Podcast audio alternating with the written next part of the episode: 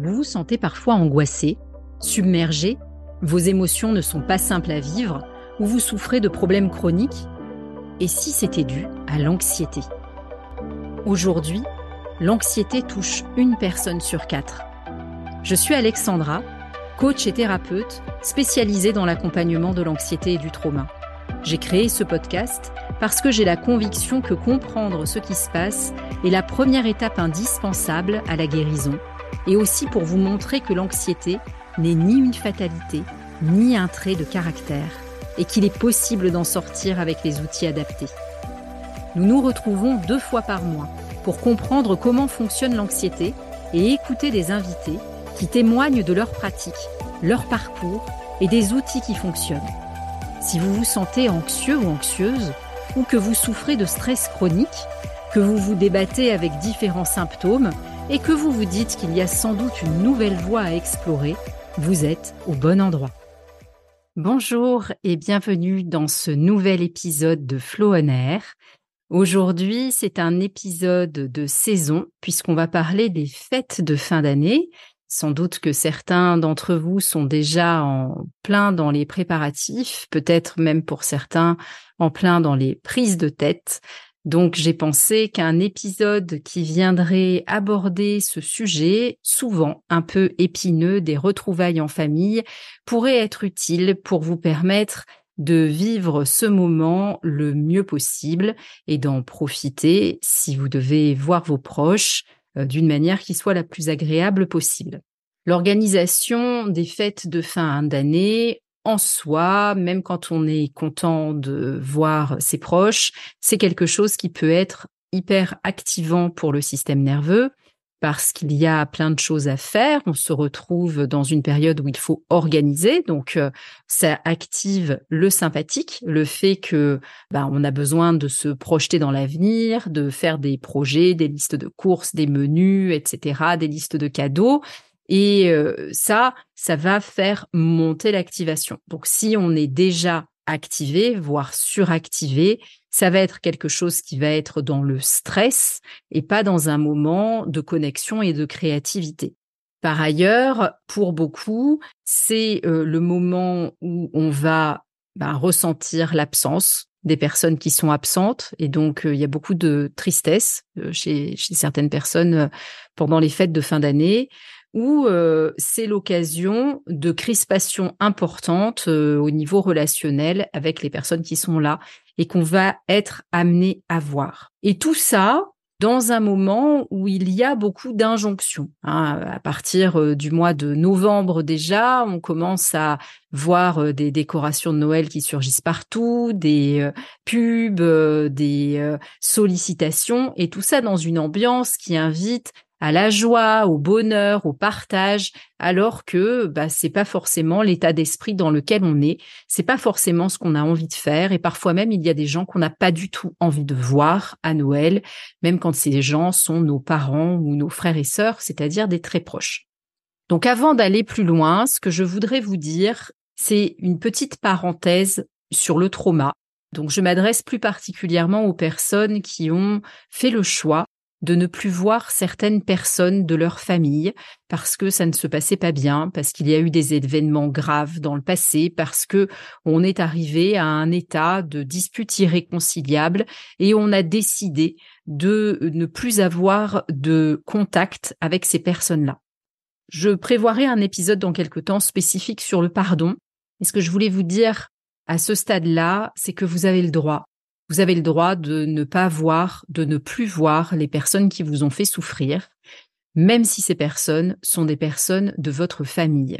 Et vous avez le droit de ne pas culpabiliser de ça parce que votre premier devoir envers vous-même, c'est de vous protéger, de vous mettre en sécurité et d'être pour vous la bonne mère ou le bon père que peut-être vous n'avez pas eu. Et si cela passe par couper certaines relations, eh bien cela vous appartient. Et si vous souffrez d'injonctions de personnes autour de vous qui vous disent des choses comme oh mais c'est quand même ton père, oh mais c'est quand même ta sœur, oh mais c'est quand même ta mère ou des choses comme ça, eh bien vous avez le droit Et on devrait vous demander plutôt qu'est-ce qui vous a amené, qu'est-ce que cette chose si terrible ou ces choses si terribles que vous avez traversées vous ont amené jusque-là. Et c'est légitime. Vous êtes légitime dans cette position.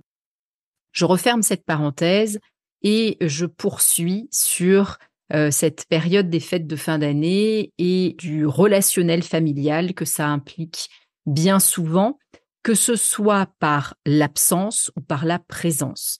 Par l'absence parce que euh, on va ressentir plus fortement le fait que certaines personnes ne sont plus présentes parce qu'elles sont décédées, parce qu'elles sont éloignées, parce que on ne leur parle plus ou elles ne nous parlent plus. Et également une période de crispation du fait de la présence parce que on va euh, se retrouver à euh, faire des rencontres, des retrouvailles avec des personnes avec lesquelles, eh bien, on n'est pas forcément hyper à l'aise en termes de fonctionnement de système nerveux. Se retrouver en famille, c'est euh, le moment où on peut être euh, confronté à l'attitude de euh, sa vieille tante Brigitte qui nous fait euh, toujours euh, des remarques sur le poids qu'on a pris ou qu'on a trop perdu, le petit copain qu'on a ou le mari qu'on n'a pas encore, le métier qu'on devrait avoir, toutes ces choses-là. On a tous beaucoup de clichés en tête par rapport à ça.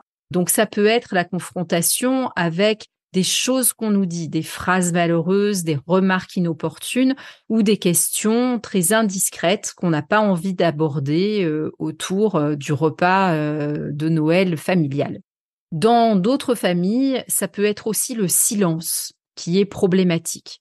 Cette espèce d'omerta qui fait qu'on n'aborde jamais certains sujets comme la dépression euh, d'un membre de la famille, la dispute entre euh, des parents ou des choses beaucoup plus graves qui se sont passées et dont personne ne parle.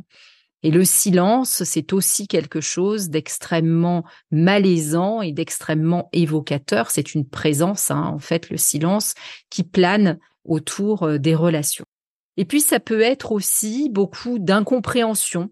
On est heureux de se retrouver en famille, mais on n'arrive pas à faire passer d'une certaine manière qui on est, sa vérité, ce que l'on souhaite, parce qu'on n'ose pas se positionner comme on le pense vraiment, dire vraiment ce que l'on pense, poser ses limites, dire non. Tout ça, c'est compliqué. Et donc, on va avoir l'impression qu'on joue un peu un rôle par rapport à tout ça. Et parfois même, certains d'entre nous se rendent compte que quand ils vont en famille, c'est comme s'ils régressaient, comme si, euh, bien qu'ils aient réussi à s'émanciper, à se montrer euh, tels qu'en eux-mêmes dans un certain nombre de relations euh, professionnelles ou amicales, eh bien, quand ils se retrouvent chez eux, dans la maison familiale, en présence de leurs parents, de leurs frères et sœurs, c'est comme s'ils se remettaient dans leurs chaussons d'enfant et qu'il reprenait cette partition-là. Dans un des précédents épisodes, je vous ai parlé des mécanismes d'attachement et de comment euh, se mettent en place les relations dès la naissance, dès la toute petite enfance avec les parents. Cet attachement, on le développe et nos frères et sœurs aussi euh, le développent. Nos parents l'ont développé eux-mêmes avec leurs propres parents. Et donc, ça teinte euh, le comportement et la distribution des rôles relationnels à l'intérieur d'une famille. Je vous renvoie à cet épisode précédent pour approfondir ces questions de l'attachement si euh, vous avez besoin d'éclaircissement. De cette manière, tout le monde adopte une place dans le cercle, euh, dans ce grand orchestre qu'est la famille, et va jouer sa partition. Il y a euh, euh, celui qui sera hyper indépendant et un peu évitant et qui va avoir plus tendance à couper court à certaines questions. Il y a celle qui voudra toujours faire plaisir, qui se met en quatre pour que tout le monde soit bien, au détriment de son propre bien-être, parce qu'elle va être extrêmement anxieuse pendant toute la période des fêtes. Il peut y avoir, bien sûr, dans certaines familles, avec certaines personnes, juste la joie de se retrouver et la connexion simple et évitante de l'attachement sécure. Donc, tout ça, ça se rejoue dès qu'on se retrouve autour euh, d'une table familiale, d'autant plus que c'est un peu sacralisé pendant les périodes des fêtes de fin d'année.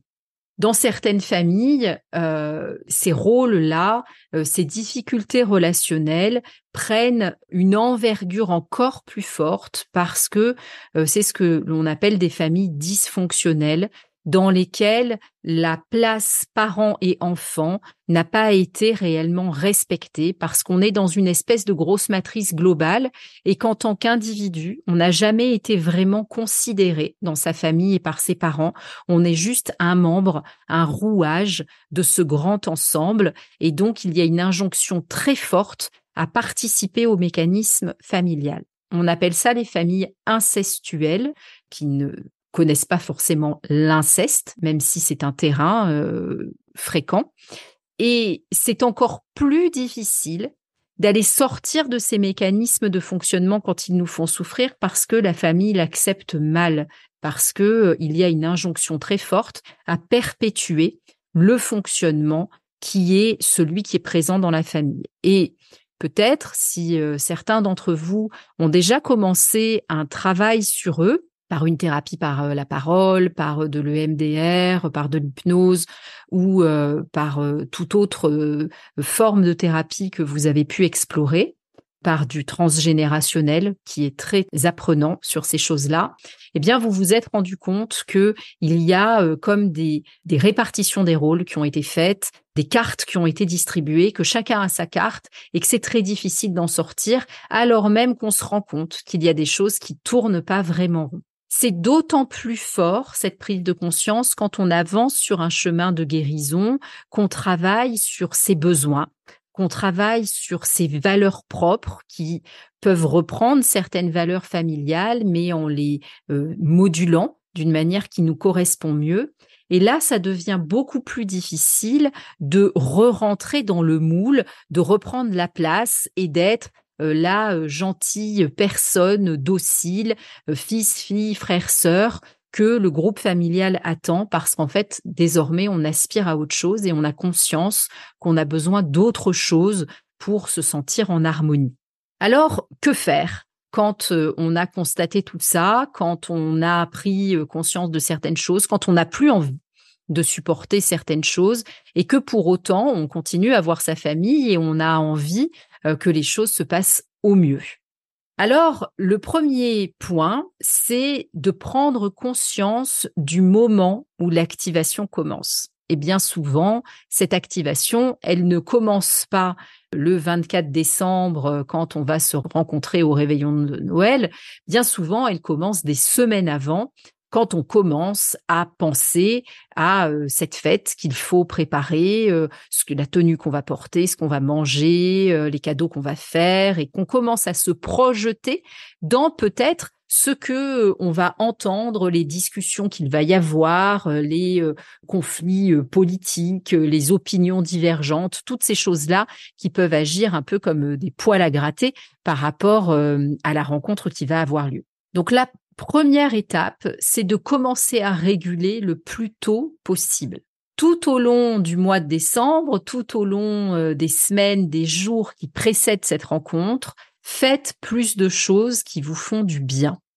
C'est une manière d'enlever les petits cailloux qui sont sur le chemin de votre système nerveux et qui vont euh, l'activer petit à petit parce que euh, le système nerveux encaisse jour après jour les activations et si on ne lui donne pas l'occasion de décharger, il va continuer à monter dans les tours et donc on va arriver deux ou trois jours avant Noël dans un état de stress absolument abominable.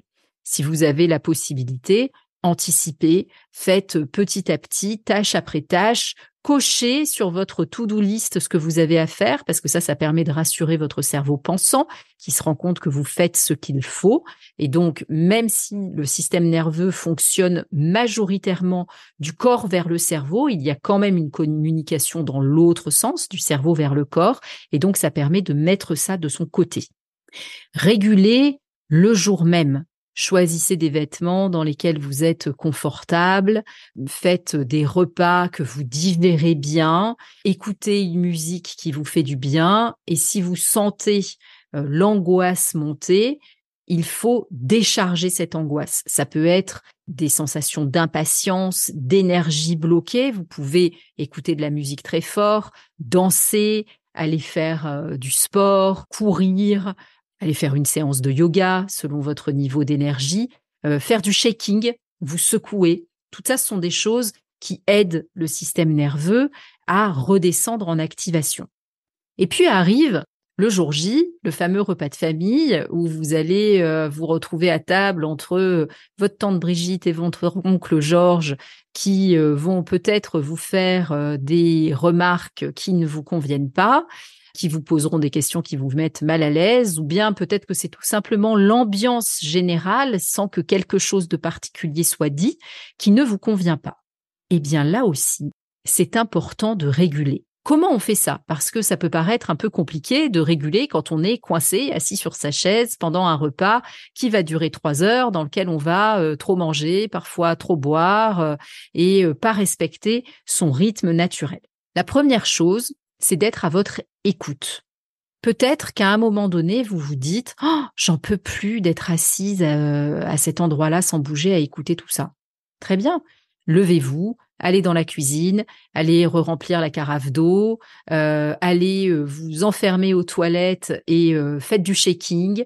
En gros, répondez aux besoins de votre système nerveux au lieu de le laisser immobile, assis sur cette chaise, ce qui va faire augmenter votre sensation d'être piégé, eh bien, faites ce dont vous avez besoin, c'est-à-dire bouger. Vous pouvez avoir besoin à un moment de vous retrouver seul parce que euh, le fait d'être entouré de trop de monde, trop de lumière, trop de bruit, c'est très fréquent chez les personnes qui sont hypersensibles. Hein. C'est des moments où euh, on va se retrouver dans une pièce, on a un peu chaud, il y a le sapin qui clignote, le bruit des couverts, des verres qui teintent, tout le monde qui parle en même temps. Ça peut créer une espèce de saturation au niveau des sens qui peut amener à une crise d'angoisse quand on est très sensible à ces choses-là. Eh bien, ça peut être l'occasion de proposer à une des personnes de l'Assemblée de sortir, prendre l'air. Ah ben j'ai très chaud, j'ai besoin de prendre l'air, qui vient avec moi?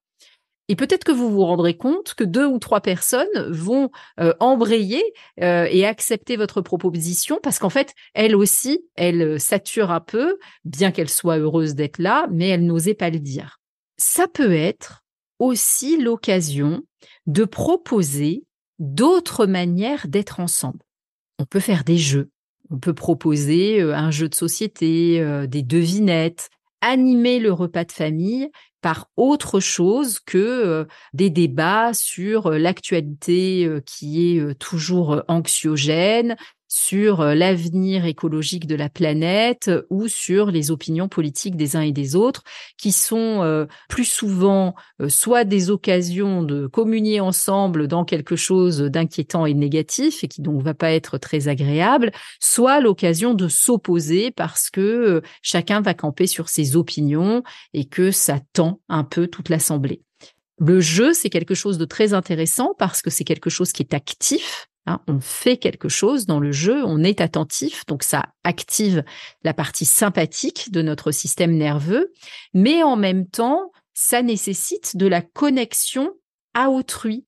Donc ça aide au sentiment de bien-être avec euh, les personnes qui nous entourent, tout en étant activé en sympathique, donc sans être dans quelque chose de trop proche non plus, si c'est pas ok pour soi. C'est euh, donc absolument primordial, vous l'avez entendu, de vous mettre à l'écoute de vous-même. Et je vous invite dans cette période-là à observer quelles sont les attitudes des personnes qui vous entourent. Parce que effectivement, euh, vous avez un système nerveux, vous écoutez avec ce podcast, vous apprenez un certain nombre d'informations sur ce que c'est euh, d'être activé, d'être figé, d'être euh, en ventral, donc euh, d'être connecté aux autres et détendu, eh bien autour de vous, tout le monde a un système nerveux et les personnes de votre famille, les personnes qui vont vous entourer pendant les fêtes de fin d'année, vont faire aussi cette expérience depuis leur point de vue et leur état d'activation de système nerveux. Donc, c'est un, exercice qui invite à la compassion, en fait, à regarder les personnes en faisant un pas de côté pour observer depuis quel espace elle parle. Est-ce que vous voyez votre petit frère qui s'est complètement figé et qui ne dit plus rien depuis une demi-heure parce que votre père lui a fait une remarque? Bah, Peut-être que c'est l'occasion de lui tendre la main pour euh, l'aider à sortir du figement. Et en faisant ça, vous pouvez faire, bah, lui dire, tiens, bah, viens m'aider à la cuisine, aide-moi à débarrasser, j'ai besoin de ton aide pour servir quelque chose ou déboucher la bouteille de vin, euh, ce qui va lui permettre de se remettre en mouvement, de sortir de son figement. Peut-être que euh, vous allez vous rendre compte que c'est euh, une autre personne qui, elle, est très activée en sympathique, qui est montée dans les tours, comme on dit, parce qu'elle vient de participer à un échange un peu enflammé bah là aussi, vous pouvez lui proposer de venir vous aider, d'aller prendre l'air, de prendre un peu le frais. Pourquoi pas de laver quelques assiettes sous l'eau froide, ce qui lui permettra d'activer, de faire un reset de son système nerveux et donc de redescendre en activation. Donc il y a plein de choses qui sont discrètes Hein, sans dire à toute sa famille oh là là tout le monde est dérégulé c'est pas possible il faut absolument qu'on fasse un exercice pour que ça aille mieux Hein, il y a plein de choses à faire qui sont, euh, qui sont très discrètes qui font partie de petits gestes du quotidien qui aident très fortement à aller mieux. J'espère que cet épisode vous aura été utile. Pensez à euh, laisser un commentaire, laisser cinq étoiles sous l'épisode, c'est important pour faire connaître le podcast. Il a déjà de très bons résultats et je vous remercie euh, de vos écoutes. Si vous avez des questions ou des remarques après cet épisode, n'hésitez pas à venir euh, m'écrire sur Instagram ou m'écrire sous l'épisode. Je vous répondrai avec plaisir et je vous souhaite de passer une belle fin d'année. Je vous dis à bientôt. Merci pour votre écoute. On se retrouve dans 15 jours. D'ici là, commentez, likez, partagez pour faire connaître ce podcast. Prenez soin de vous et souvenez-vous que l'anxiété n'est qu'un message et qu'il existe une vie de joie et de sérénité.